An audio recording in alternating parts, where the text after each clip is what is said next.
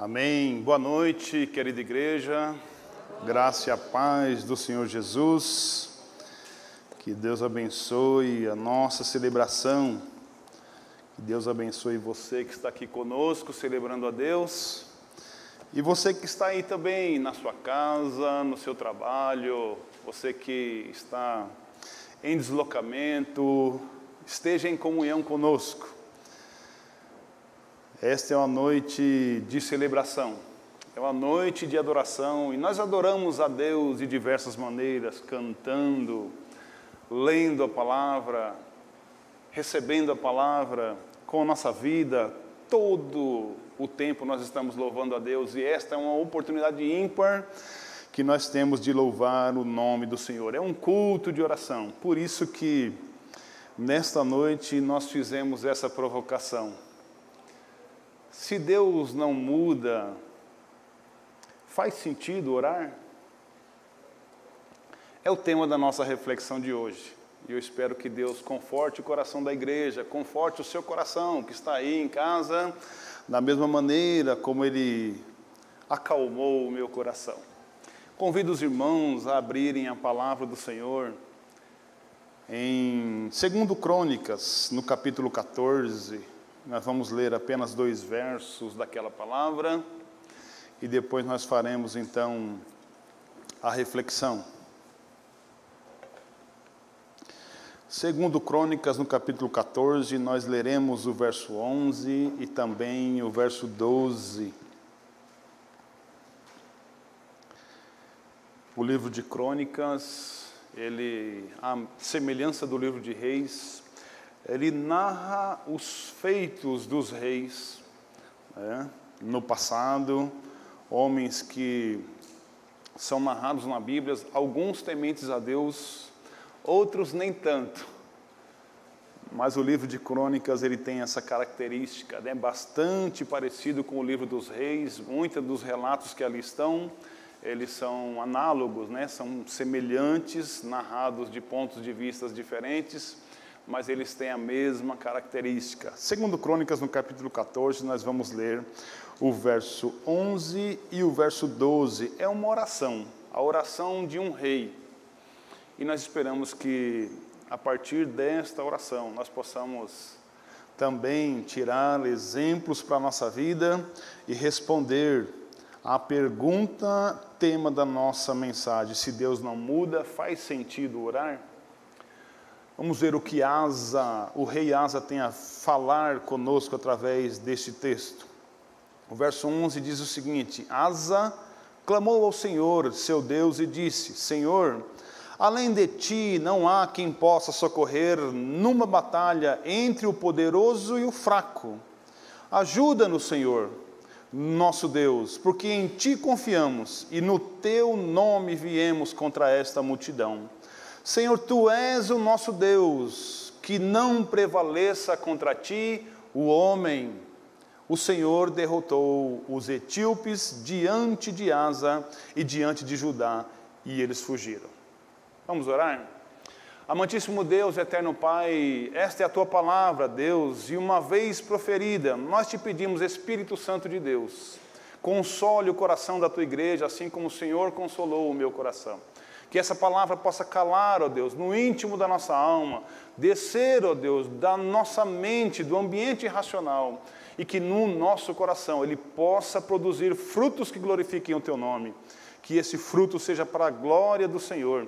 Que edifique, Deus, a nossa alma, console o nosso coração e fortaleça a tua igreja em nome de Jesus. Amém e amém. Amados irmãos, apenas para que você não fique nesse ambiente da dúvida, porque quando a gente faz uma pergunta retórica, não tem jeito, a nossa mente fica martelando aquilo, né? Se Deus não muda, para que, que a gente ora? Para que orar?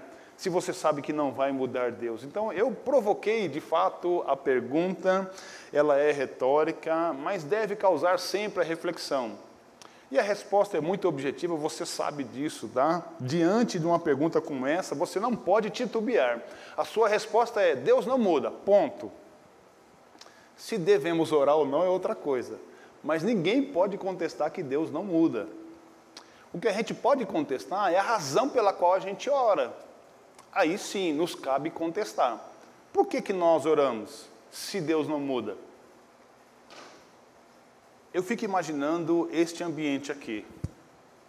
O cenário é caótico. O cenário diante do rei é extremamente conturbado. Tanto que na oração você percebe o rei fazendo uma distinção muito objetiva nesse texto que nós lemos. Porque ele fala assim no verso 11: Além de ti, não há quem possa socorrer numa batalha entre o poderoso e o fraco. E ele aqui representa exatamente o fraco. Não bastasse isso, some a isso o fato de que, nesta batalha, o fraco representa o ímpio. Aliás, o forte aqui representa o ímpio, né? Esses que são citados na minha versão como os etíopes, talvez na sua versão tenha uma outra expressão, mas eles representam o ímpio. E Asa está indo representar o Senhor. Você vê que isso está no texto não prevaleça contra ti o homem. Mas é engraçado que a Bíblia não fala que Deus estava nessa, nessa guerra. Você viu a Bíblia dizendo assim: olha, Deus estava lá fisicamente, mas as suas atalaias estavam lá. Os seus representantes estavam lá, o seu povo estava lá, representado por esta nação, pelo reinado de Asa. A dificuldade vem, então ele ora e fala assim: Eu sou o fraco diante dessa situação, eu não tenho como resolver essa situação. Mas ainda assim, Senhor, que não prevaleça esse que é forte, porque eu represento o Senhor. Aí, irmãos, a gente começa a ver uma certa intimidade. A gente começa a perceber que neste rei existe algumas características, no mínimo de ousadia. Porque quando você fala assim que vai em nome de alguém, você está muito seguro disso. E tudo que você não quer é envergonhar aquela pessoa pela qual você está representando. A esposa, quando vai em algum lugar e fala em nome do seu marido, ela sempre quer falar e se mostrar como uma pessoa à altura de. E o marido faz a mesma coisa. Ou pelo menos deveria fazer. né? Porque a Bíblia fala que depois de casado nós somos uma só carne, não tem como fazer distinção. Né? E a Bíblia fala também que se dois ou três concordarem a respeito de uma, uma mesma coisa, ali Deus ordena a bênção, embora que esse texto está muito ligado com a questão eclesiástica. Mas é importante a gente saber, porque Pedro nos ensina, né? Que se a gente não tiver em comunhão em casa, como é que Deus ouve a nossa oração? Por isso que a carta de Pedro fala assim: olha, ajuste a sua casa aí, porque senão suas orações vão ser impedidas. Feche esse parênteses, irmãos, eu quero apenas que você dê uma consultada bem rápida. Nos primeiros versos do capítulo 14, você vai entender um pouco de quem era esse rei, o chamado Asa. A Bíblia fala a respeito dele o seguinte: Abias, que é o rei que antecedeu ele, morreu, eu estou lendo o verso 1, tá? E eles o sepultaram na cidade de Davi. E Asa, que era o seu filho, reinou em seu lugar. Nos dias dele, a terra esteve em paz durante dez anos. Asa fez o que era bom e reto aos olhos do Senhor, o seu Deus. E ele começa a falar algumas coisas que ele fez. Aboliu ali os altares dos deuses estranhos, e o culto nos lugares altos, quebrou as colunas e cortou as portas da deusa Zerá, ordenou a Judá que buscasse o Senhor, Deus de seus pais, e observasse a lei e o mandamento. E ele vai falar uma série de atividades que ele fez, de ações que ele tomou, porque aquela nação estava vivendo de maneira que não agradava a Deus. Então ele arruma a sua casa, ele arruma aquela nação, e este é um governo que você pode dizer, é um governo que temeu ao Senhor. Aí a gente começa a entender por que que na sua oração ele fala: "Olha, Deus, que o homem mau não vença sobre ti", se colocando literalmente como um representante dos céus aqui naquela posição. E este é o lugar que todo crente deve ocupar. Diante de qualquer dificuldade, é assim que nós devemos nos comportar. Mas eu quero descer agora, né? eu quero que você não pense que nós vamos abandonar o texto, mas eu preciso responder essa pergunta. Se Deus não muda, faz sentido orar? Veja que implícito nessa pergunta está um dos atributos de Deus, que é justamente a imutabilidade. Você lembra o que diz lá em Tiago, no capítulo 1, no verso 17: toda boa dádiva e todo dom perfeito ele vem do alto, descendo do Pai das luzes, em quem não pode abrir, haver é, variação ou sombra de mudança. O nosso Deus ele não muda. A Bíblia diz que há certas coisas que Deus determinou desde toda a eternidade, aquilo que a gente chama dos decretos de Deus. Essas coisas elas vão acontecer inevitavelmente, porque é propósito eterno de Deus. Desde a eternidade, Deus disse que essas coisas seriam assim. E pela ordem, pelo verbo, pela palavra de Deus, elas vão acontecer, porque Deus assim o quis. E veja, se você orasse individualmente, ou se a gente juntasse as nossas forças né, em oração, ou se todos os cristãos do mundo orassem coletivamente, isso também não seria o suficiente para mudar a Deus, porque Deus não muda, e a gente não pode contestar isso, porque isso é um atributo de Deus, somente Deus tem esse atributo, não é um atributo daqueles que a gente chama comunicável, a gente não consegue ser assim, porque nós somos humanos porque nós mudamos. E muitas vezes nós mudamos por quê? Por causa das circunstâncias, né? Quando as circunstâncias nos afligem, a gente muda. Às vezes isso é bom, né? Por exemplo, a pessoa não pode ficar confortável com o desemprego, ele precisa mudar. Ele precisa fazer ações para que ele conquiste um novo emprego. Primeiro, ele precisa pelo menos fazer um currículo e começar a distribuir falar com seus irmãos, com seus amigos, com seu colega, olha, eu estou desempregado, preciso de uma nova porta de emprego. Isso tem que acontecer para que este movimento né, mude a sua situação. Um ambiente externo mudando um ambiente interno. Não dá para mudar as coisas fazendo as coisas do mesmo jeito que fazíamos. Se esperamos mudança, precisamos fazer as coisas de modo diferente do qual eles vinham acontecendo. Então veja, Deus ele não vai mudar porque no seu conselho eterno ele determinou algumas coisas que seriam feitas da maneira como ele determinou. Se nós lembrarmos de Romanos no capítulo 11, no verso 33, nós gostamos desse texto. E esse texto diz o seguinte: ó, oh, a profundidade da riqueza, tanto da sabedoria como do conhecimento de Deus, quão inexplicáveis são os teus juízos, e quão insondáveis são os teus caminhos. E aí Paulo, na mesma dinâmica, vai dizer o seguinte, em Coríntios 2,16, porque quem conheceu a mente do Senhor? Para que o possa instruir. Qual ser humano é capaz de acrescentar algo a Deus?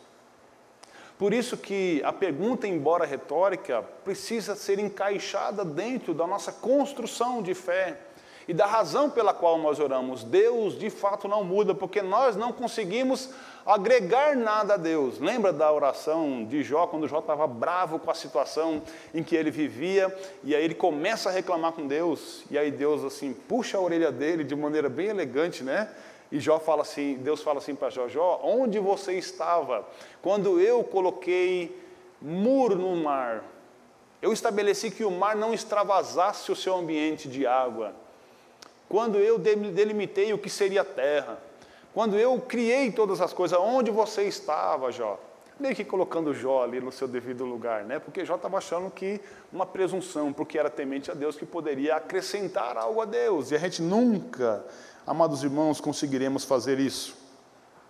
E, mas o fato de Deus não mudar não significa ah, ah, que nós temos algo minimamente suficiente para transformá-lo. Não temos nada para acrescentar. É interessante, irmãos, que quando estudamos, né, Pastor Gildo, na questão da teologia, a sistemática, que vai fazer as construções dos temas que estão distribuídos pela palavra de Deus, nesta questão do decreto, né, é, é, há um documento chamado a Confissão de Westminster, que ele, no seu capítulo do Decreto Eterno de Deus, ele diz o seguinte: Deus, desde toda a eternidade, pelo muito sábio e santo conselho da sua própria vontade, ele ordenou, livre inalteravelmente, tudo quanto acontece. Porém, de modo que nem Deus é o autor do pecado, para que você não acuse Deus de que Deus criou o mal ou coisa parecida. Então ela faz essa menção e diz o seguinte: nem é violentada a vontade da criatura, nem é tirada a liberdade ou contingência das coisas secundárias. E aí, quando a gente fala em contingência, é importante a gente trazer à nossa mente pelo menos o significado do que é isso, né? Contingência é aquela questão de uma eventualidade. É um acaso, um acontecimento que tem como fundamento a incerteza. Ele pode ou não pode acontecer. É uma contingência a partir de algo que está proposto em uma sentença. Né? Então, veja que o decreto de Deus, ele também não é invasivo.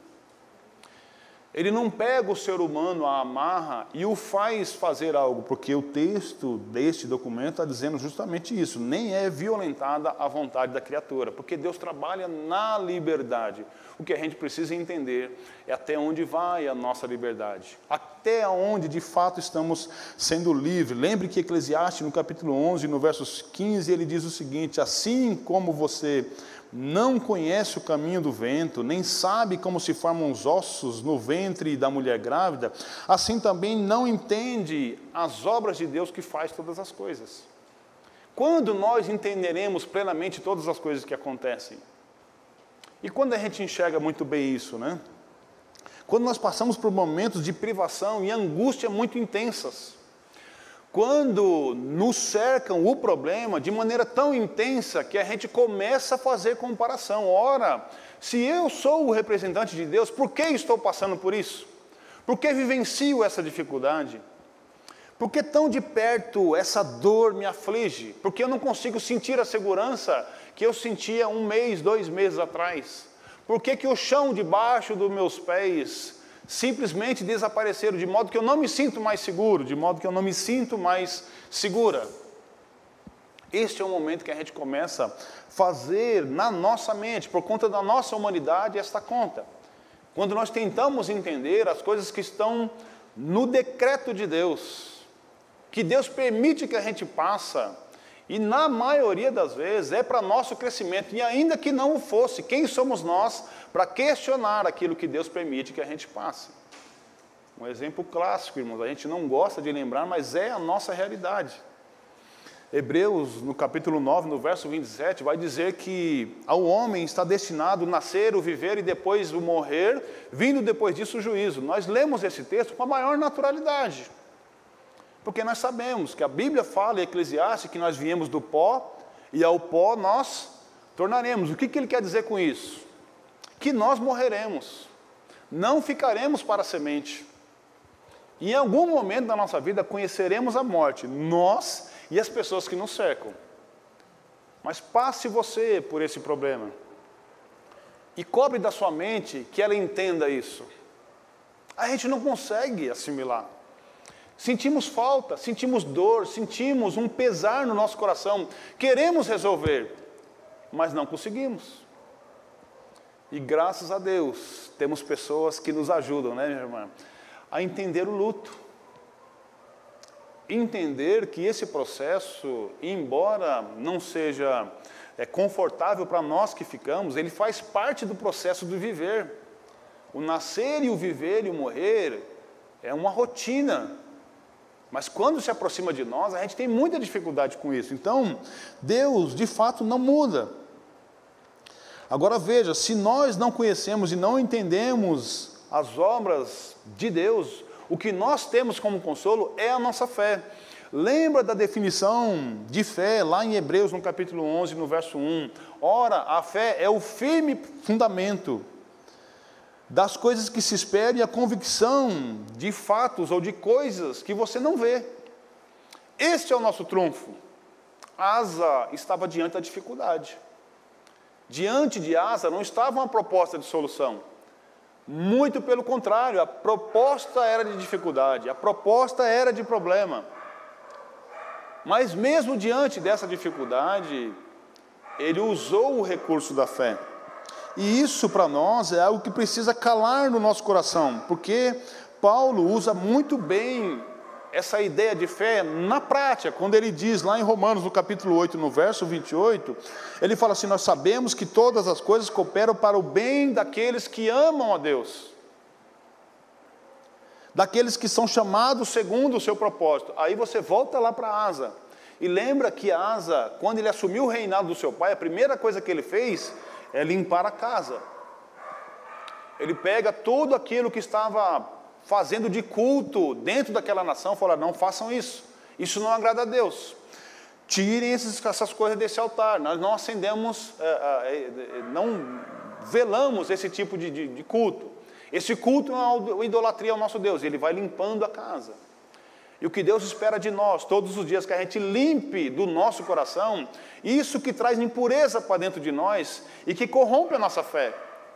Porque é justamente esses apetrechos que a gente traz para dentro da fé que muitas das vezes é justamente a raiz da nossa dificuldade e da razão pela qual nós não conseguimos manter o nosso caminho de fé. Então Deus não muda, porque esta é a sua essência, Ele não muda e não mudará. Veja, se nós orarmos em favor de que Jesus não volte, ah, meus irmãos, Louvado seja Deus, porque Ele voltará, apesar da nossa oração. Porque é decreto de Deus que Jesus um dia volte para buscar a sua igreja. E Maranata, a hora vem, Senhor Jesus, para buscar a tua igreja. Porque eu sou a igreja do Senhor Jesus. E quando Ele tocar a trombeta lá nas nuvens, eu tenho essa convicção, por fé, que o meu nome será chamado. E que o seu nome também será chamado. Amém? é a nossa esperança, é a nossa alegria diante das dificuldades. Não podemos abrir mão do fato de que as circunstâncias nos constrangem tanto a ponto da gente querer orar para mudar Deus. Mas ainda assim, nós vamos enxergar que é necessário que a gente continue orando, porque se você olhar e fizer essa comparação, né, como nós estamos falando assim, de orar para que Jesus não volte, se você pegar um outro texto que está lá em Mateus no capítulo 19, no verso 19, você vai lembrar que aquele texto, ele vai falar justamente daquela condição em que se duas ou três pessoas concordarem a respeito de algo aqui na terra, será ligado no céu. Mas todo aquele contexto está falando de disciplina eclesiástica. Nós não podemos pegar uma fração da palavra e tentar criar uma nova doutrina, porque nós vamos nos frustrar e Deus não vai concordar com essa coisa. Então nós devemos orar conhecendo Deus para glorificá-lo. E é difícil, irmãos, preciso confessar para vocês, é difícil você orar para glorificar no dia da angústia no dia do tempo ruim, no dia do tempo mal, irmão Crispim, a gente não quer orar para glorificar Deus. Porque a gente é pidão, nós somos pidãos e pidonas. Não sei se tem feminino disso. a gente quer, a gente quer, a gente quer, a gente precisa, o tempo todo a gente precisa, porque nós não somos treinados para viver a dificuldade. Aqueles programas, por exemplo, né, em que a pessoa vai lá na selva fazer lá o treinamento de sobrevivência que os militares fazem, né? Eles, assim, totalmente privados de tudo, de conforto, de cama, de banho, de água, de comida. Aí tem que comer, é, é, vamos dizer assim, a proteína. Eu não vou nem falar o que é a proteína que eles encontram lá, porque vocês imaginam que proteína você encontra lá. Dificilmente, se for um bom caçador e o local lá estiver bom, ele acha lá uma lebre, acha lá um javali. Se tiver recurso para caçar, né, pastor? Se tiver uma espingarda assim, pá! Mas normalmente não tem espingarda, tem que fazer até a faca, né? Tem um canivete, um canivete faz lá uma coisa, uma lança para tentar caçar alguma coisa, um peixe ou alguma coisa. Mas é privação total. E quando nós entramos nesse ambiente da privação, a gente começa a questionar: por quê?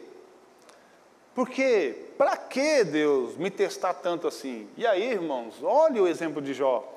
O que, que Deus fez para Jó, para ele passar pelo que ele passou? Nada. Do, Jó não provocou. A acusação dos amigos dele era justamente essa. Em que os seus amigos acusavam Jó, não é possível. Em algum momento você pecou.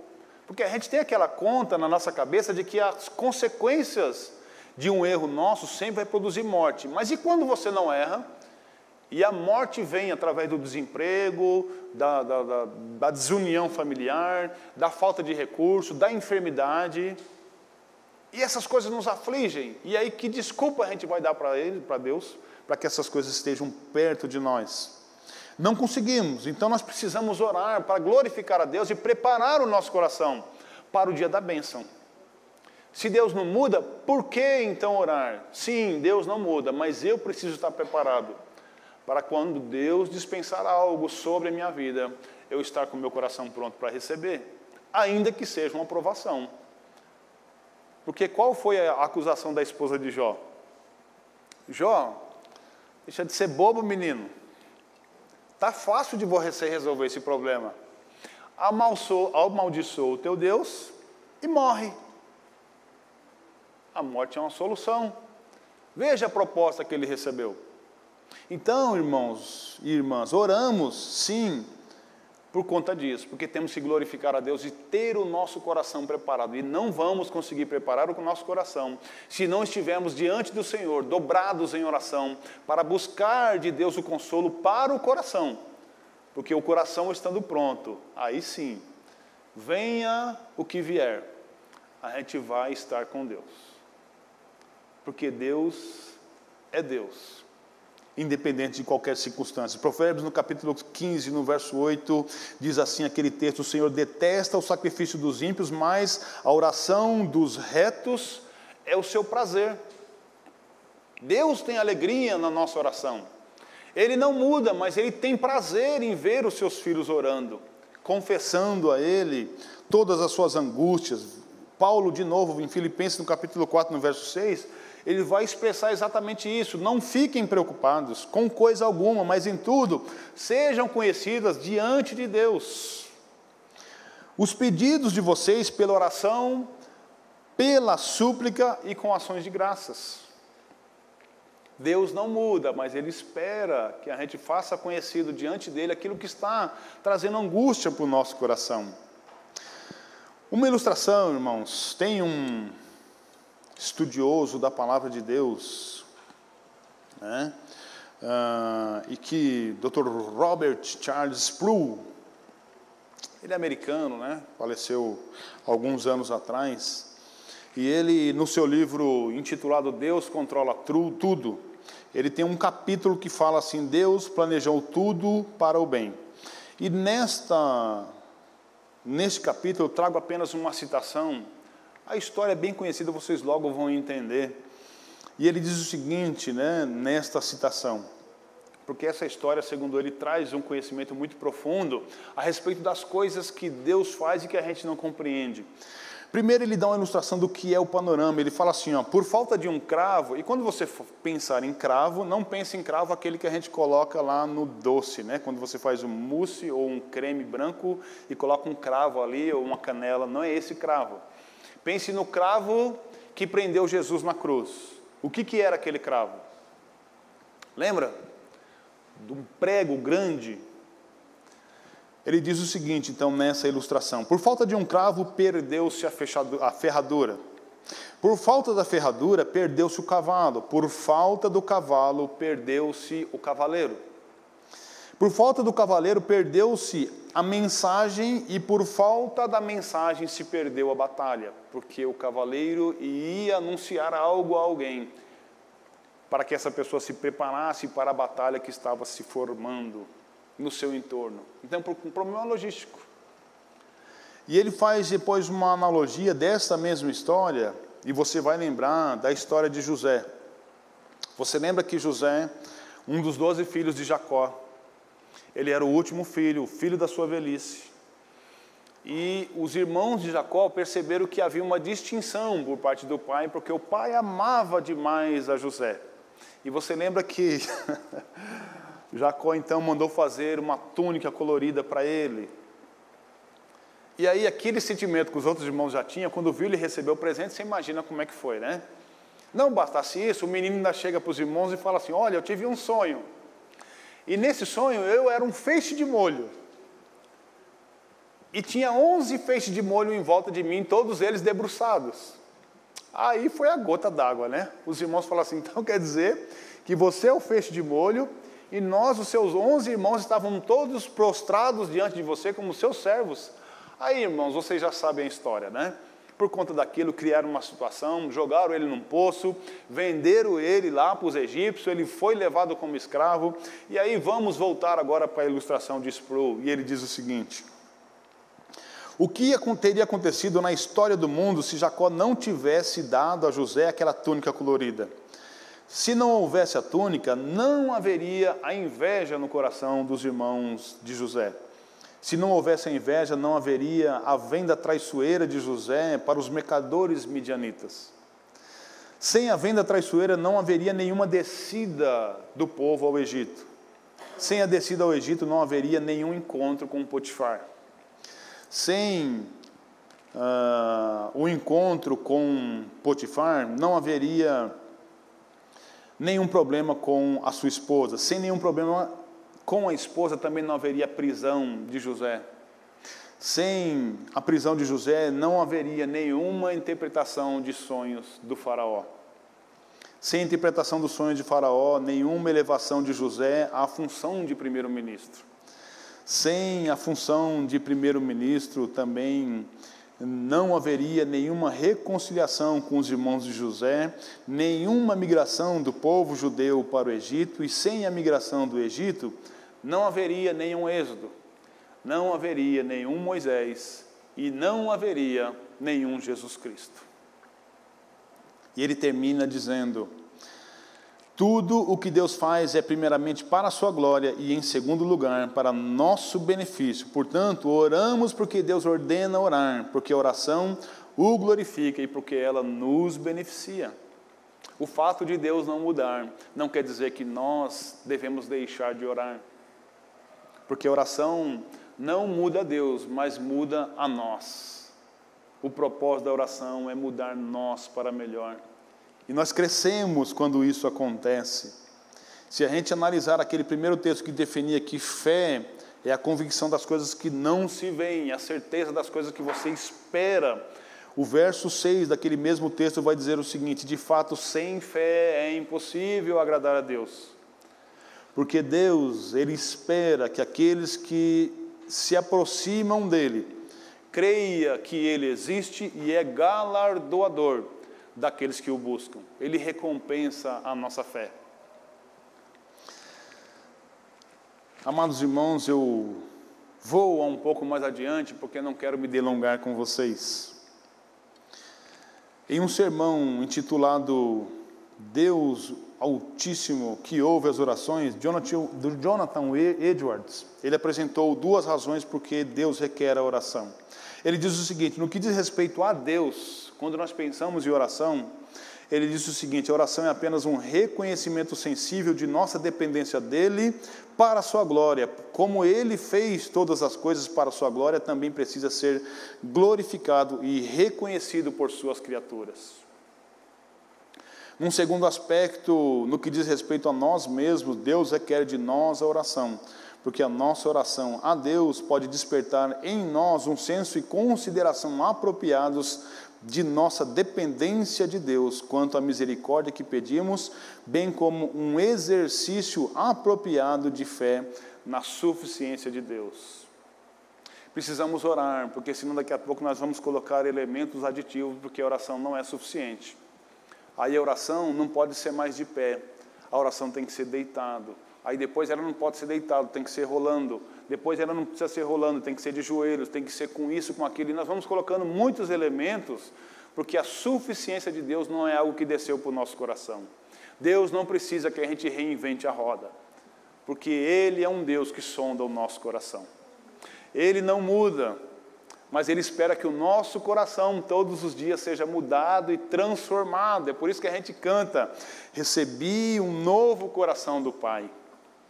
E a gente fala assim: esse coração é regenerado, ele é bem ajustado, ele é transformado por amor, por graça e por misericórdia que nós recebemos do Senhor Jesus. E isso precisa ser suficiente para nos consolar, mesmo no tempo da angústia, não podemos abrir mão desta condição. E aí, irmãos, para concluir, vamos voltar ao texto. Se você ainda está com a sua Bíblia aberta aí, eu quero ler novamente o verso 11 lá de Crônicas, no capítulo 14, e quero fazer algumas pausas.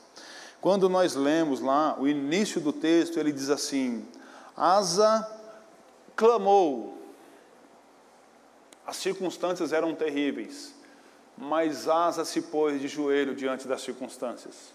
Diante do medo, diante da opressão, diante da angústia, diante da dificuldade, o que a Bíblia diz a respeito desse homem de Deus é: ele clamou, ele orou, ele lembrou de que tinha um Deus que seria o seu socorro, bem presente na hora da angústia.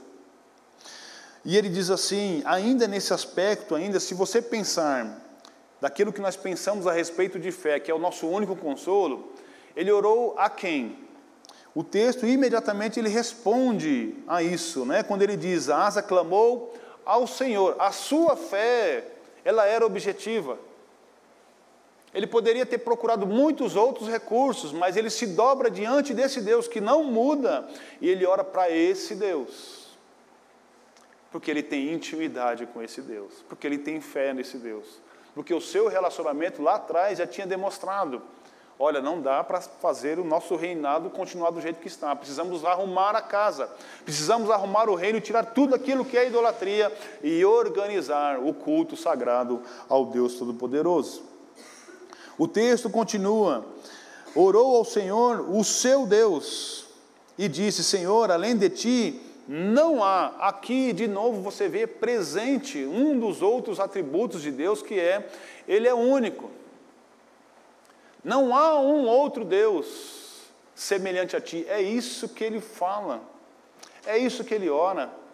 Enquanto a nação de Israel possuía muitos deuses, o coração daquele homem estava fincado nessa certeza. Deus que é o único.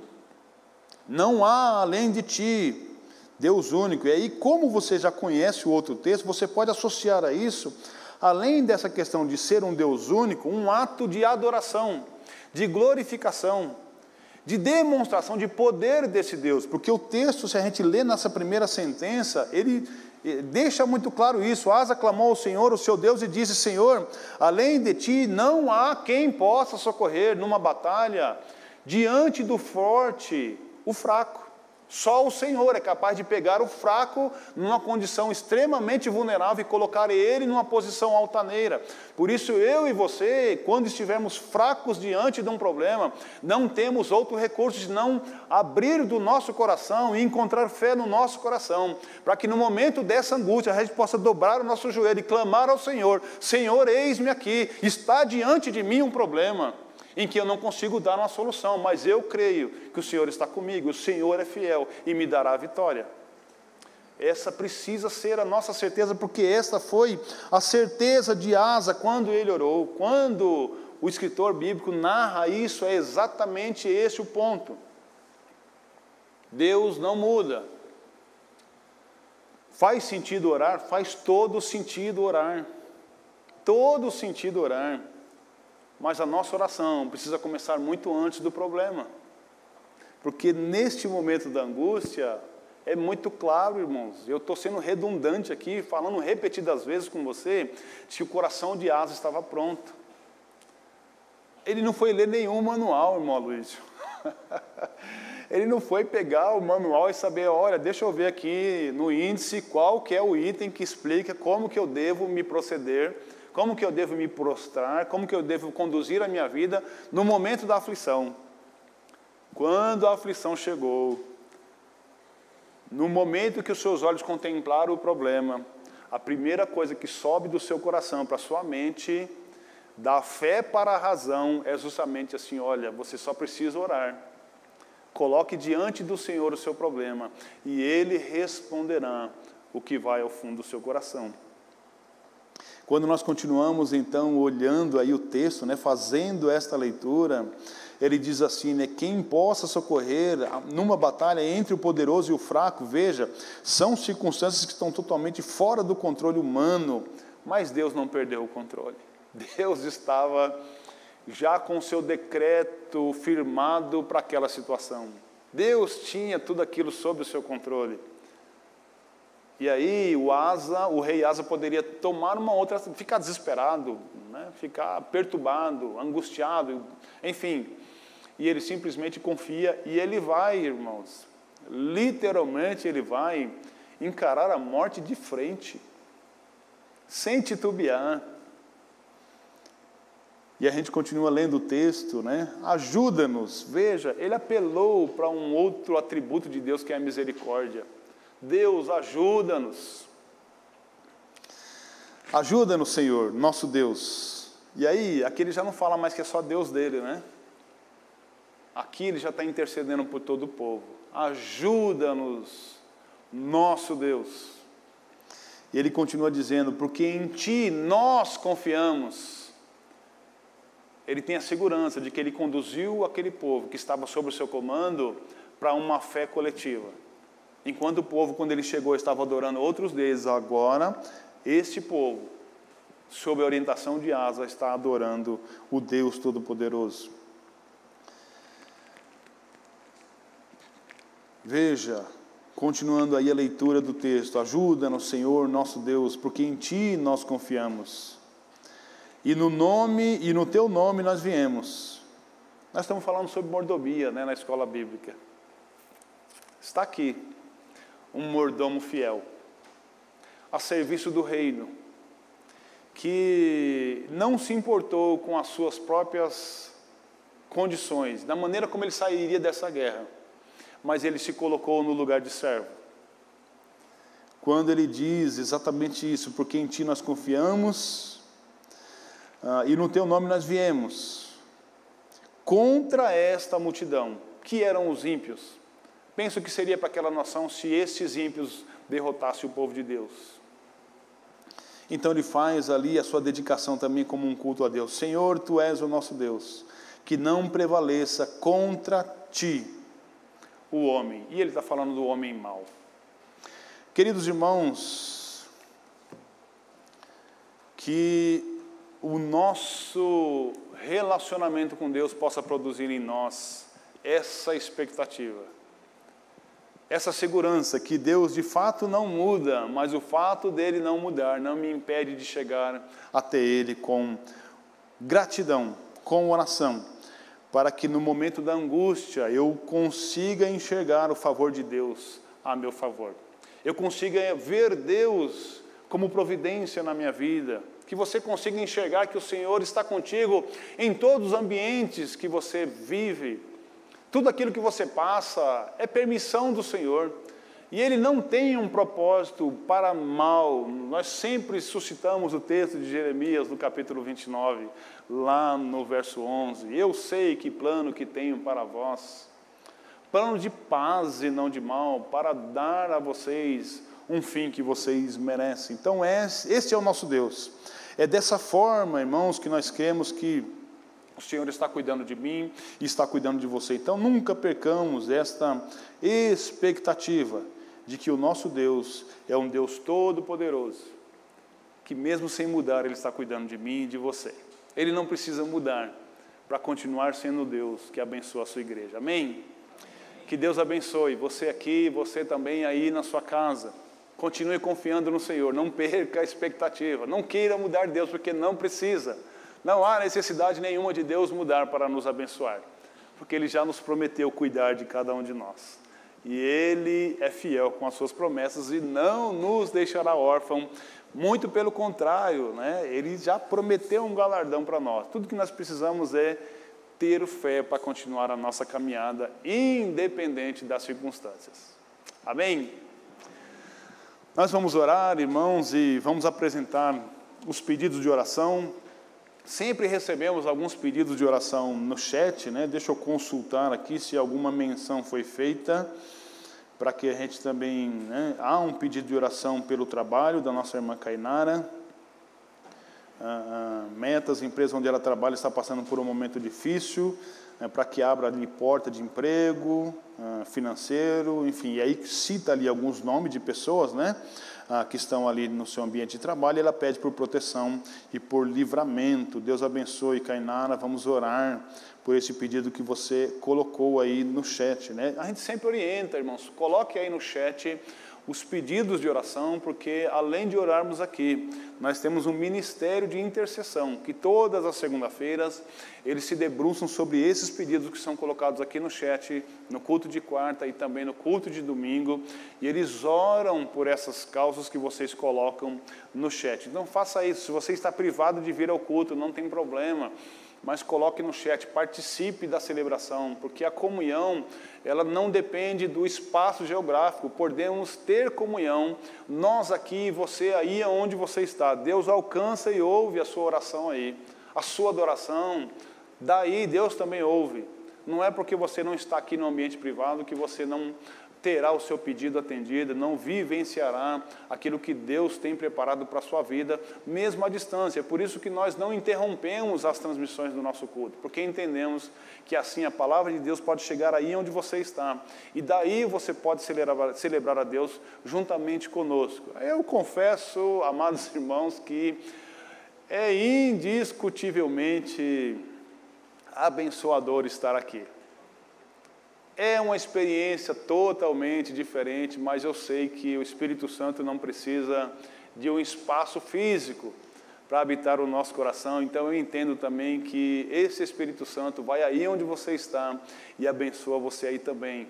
Por isso se conecte cada vez mais, né? Quando você estiver aí no ambiente virtual, Procure manter o seu ambiente de reverência, uma conexão direta com este momento do culto. Né? Lembra da história de Marta e de Maria. Eu sei que você tem muitos afazeres e às vezes você usa da dinâmica de poder, ah, enquanto eu estou vendo o culto aqui, eu vou fazer isso, eu vou fazer aquilo. É, se você estiver no seu ambiente de trabalho, não tem problema nenhum. Mas separe um tempo para se dedicar 100% ao Senhor. Não permita que o seu coração seja tomado, né? faça a melhor escolha, escolha a parte do Senhor, porque os fazeres, ou as tarefas de casa, as atividades, elas nunca vão se encerrar. Sempre teremos, mas uma oportunidade de celebrar a Deus, ela pode ser única para cada um de nós. Uma experiência muito mais eficaz na nossa vida é quando a gente para tudo que nós estamos fazendo e se coloca aos pés de Jesus, porque esta é a melhor parte. Amém? Que Deus abençoe vocês, né? A Cleide pede oração também pela saúde dela. Vamos orar, irmã Cleide. Enfim, né? A Letícia pede oração pela sua igreja. Muitos outros uh, uh, pedidos de oração, eles chegarão né, em algum outro momento aqui no nosso chat, então nós vamos orar. Como vocês já estão algum tempinho sentados, né? Eu vou convidá-los a ficar de pé. E nós vamos fazer esta última oração em pé. Quando nós estivermos orando, coloque aí o pedido que você veio preparado para orar, esta causa que você propôs no seu coração desde quando você saiu da sua casa. Olha, eu vou na igreja do Senhor e vou orar por isso. Não perca a oportunidade. Enquanto nós oramos aqui, ore aí também no seu coração e coloque diante do Senhor o seu pedido. O rei Asa fez isso e nós vamos fazer da mesma forma. Vamos orar por muitos pedidos que nós conhecemos e por aqueles que não chegou também ao nosso conhecimento. E não perca a oportunidade de fazer conhecido diante de Deus as suas dificuldades, as suas necessidades e a sua adoração também através da oração. Vamos orar? Amantíssimo Deus e eterno Pai, nós te louvamos, Deus, porque a tua palavra foi pregada. Te pedimos, Deus, que o Espírito Santo, Pai, que consola o nosso coração, consola a tua igreja.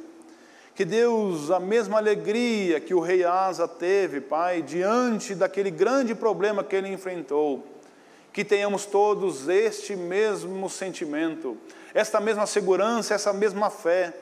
Deus, que as janelas dos céus estão abertas e os seus ouvidos estão atentos ao nosso clamor. Por isso, Pai, a tua igreja agora está, Pai, clamando a Ti, Jesus, pedindo que o Senhor interceda, Pai, por suas dificuldades e suas necessidades. Pai, chegou até nós esses pedidos de orações. Pedido de oração por saúde, pedido de oração por famílias, pedido de oração, ó Pai, pela tua igreja, pelo teu povo, Pai. Deus, em nome de Jesus, não permita, Pai, que a tua igreja sofra com as enfermidades da saúde, como a nossa irmã Cleide citou. Cuide, Pai, da tua filha, alcance a tua serva, Pai. Assim, ó Pai, nós te pedimos que o Senhor alcance todas as nossas queridas irmãs que estão sofrendo grandes dificuldades na sua saúde, mas o Senhor tem colocado a tua mão, tem operado o teu milagre, tem restaurado, ó Deus, a tua saúde. Nós pedimos, Pai, que esse tratamento continue a prosperar para a glória do teu nome.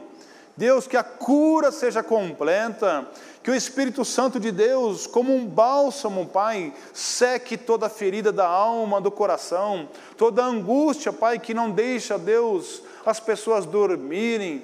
Devolva, Pai, o sono da tranquilidade, o sono que somente a paz, que excede todo entendimento, dada por Deus, Consola, Deus, o coração daquele que está aflito e angustiado, e é esta paz que nós te pedimos, ó Deus, sobre o coração desses que estão angustiados, que não tem mais alegria, Deus, em caminhar, que perdeu, ó Deus, as esperanças, tamanhas dificuldades que tem enfrentado, Deus, em nome de Jesus, repreenda Satanás, ó Deus, para que não devore os nossos bens, para que não consuma a nossa paz, para que não tire, Deus, a nossa alegria, a nossa comunhão, a nossa liberdade de expressão.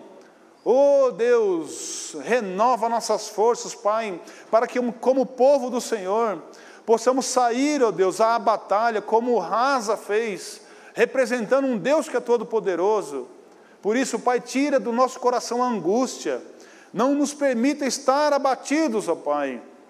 Mas que Deus, esse breve momento de tribulação, seja, Deus, um momento, Pai, em que nós possamos declarar a nossa fé ao Senhor, que no momento de angústia possamos encontrar no nosso coração alegria para te glorificar, para bendizer o teu nome para dizer ao mundo que, mesmo no meio da tribulação, o Senhor é um Deus que tudo pode, o Senhor é o Deus que cura e que liberta e que transforma. Por isso, Deus, alcance, Pai, o íntimo do nosso coração, varre, Deus, do nosso coração o pecado, tudo aquilo que nos afasta de ter uma íntima comunhão contigo, nos transforma todos os dias, Pai, assim como este rei fez, ó Deus, naquela nação, tirando tudo aquilo que era impuro, para que o culto ao Senhor fosse consagrado de maneira limpa, de maneira da qual o Senhor é digno de receber toda a honra, toda a glória e todo o louvor. Clamamos, Deus, pelo teu socorro para a tua igreja, para o ministério, Deus, dessa igreja. Abençoe, Deus, os nossos pastores. Abençoe aqueles que ministram a tua palavra, aqueles que ensinam, aqueles que exercem os seus dons, ó Deus, distribuindo sobre a tua igreja, Pai aquilo que o Senhor tem confiado, a porção que o Senhor tem dado para cada pessoa, seja no ministério do ensino, no ministério da oração, no ministério do socorro, no ministério do amparo. Oh Deus, que esses ministérios sejam prósperos para que a tua igreja seja plena, para que ela seja plenamente edificada com a multiplicidade dos dons que o Senhor tem derramado sobre a tua igreja. Espírito Santo de Deus, nos dê da tua paz nos dê, ó Deus, do teu conforto. Nos livre, Pai, de todo mal. Se conosco, ó Deus, ainda no decorrer dessa semana. Permita, Pai, que vivenciemos, ó Deus, oportunidades de bendizer o Teu nome, de glorificar ao Senhor pelas grandes feitos, ó Pai, que o Senhor tem feito em nossa vida. Dê a nós um testemunho que glorifique o Teu nome. Que Deus, ao abrirmos a nossa boca, possamos proferir palavras de bênção sobre a vida daqueles que estão nos cercando. Que as pessoas tenham alegria de estar conosco. Por isso, Pai, nós precisamos que o Senhor aqueça o nosso coração. Derrame mais fé todos os dias, ó Deus, para que a nossa alma não viva abatida e angustiada. Tire de nós, ó Deus, a tristeza e devolva a nós a alegria. Para isso nós te pedimos, encha-nos de fé, encha-nos do teu amor e da tua graça e ser conosco sempre. Te pedimos, Pai, que o Senhor nos despeça desta reunião, entregando, ó Deus, a Ti toda a honra, toda a glória e todo o louvor. E que Deus, esse sentimento de que o Senhor está cuidando de nós, de que embora o Senhor não muda, nós temos um Deus que pode mudar todas as coisas. Por isso, Pai, esteja conosco no decorrer dessa semana. Leva-nos em paz para os nossos lares e que a tua paz, que excede todo o entendimento, guarde os corações aqui presentes e espalhados pela face da terra, em nome de Jesus. Amém.